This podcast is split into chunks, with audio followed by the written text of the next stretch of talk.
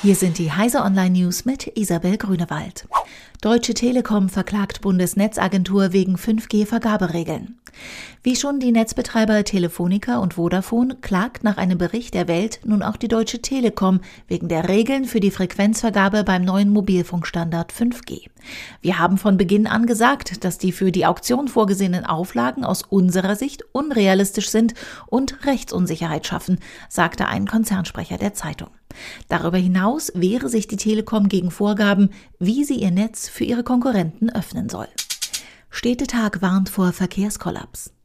Der Deutsche Städtetag warnt nach dem Inkrafttreten des ersten großflächigen Dieselfahrverbots in Stuttgart und angesichts weiterer drohender Fahrverbote in anderen Städten vor einem Verkehrskollaps und fordert zusätzliche Milliarden des Bundes.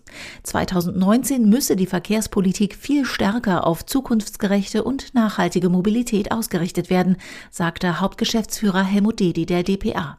Es müsse vor allem mehr attraktive Angebote geben, vom Auto auf die Bahn, auf ÖPNV und Fahrrad umzusteigen. Julia Sprachschöpfer erhalten Preis.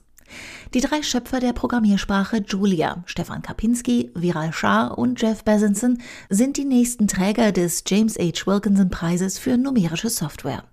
Julia ist eine am MIT entstandene dynamische, funktionale Programmiersprache, die vor allem auf wissenschaftliche Projekte zielt, gleichzeitig aber auch als General Purpose Language geeignet sein soll. Vorbeiflug an Ultima Thule geglückt. Die NASA-Sonde New Horizons hat den am weitesten von der Erde entfernten Vorbeiflug einer Sonde an einem Himmelskörper erfolgreich gemeistert. Zehn Stunden nach dem Manöver ging bei der NASA das ersehnte Signal ein, mit dem sich die Sonde zurückmeldete. Auch ein erstes, schon deutlich schärferes Bild von Ultima Thule im Kuipergürtel hat die Wissenschaftler auf der Erde erreicht. Noch viel höher aufgelöste Fotos sollen folgen. Bis alle Daten heruntergeladen sind, wird es aufgrund der großen Entfernung und der geringen Übertragungsrate allerdings rund 20 Monate dauern. Diese und alle weiteren aktuellen Nachrichten finden Sie auf heise.de.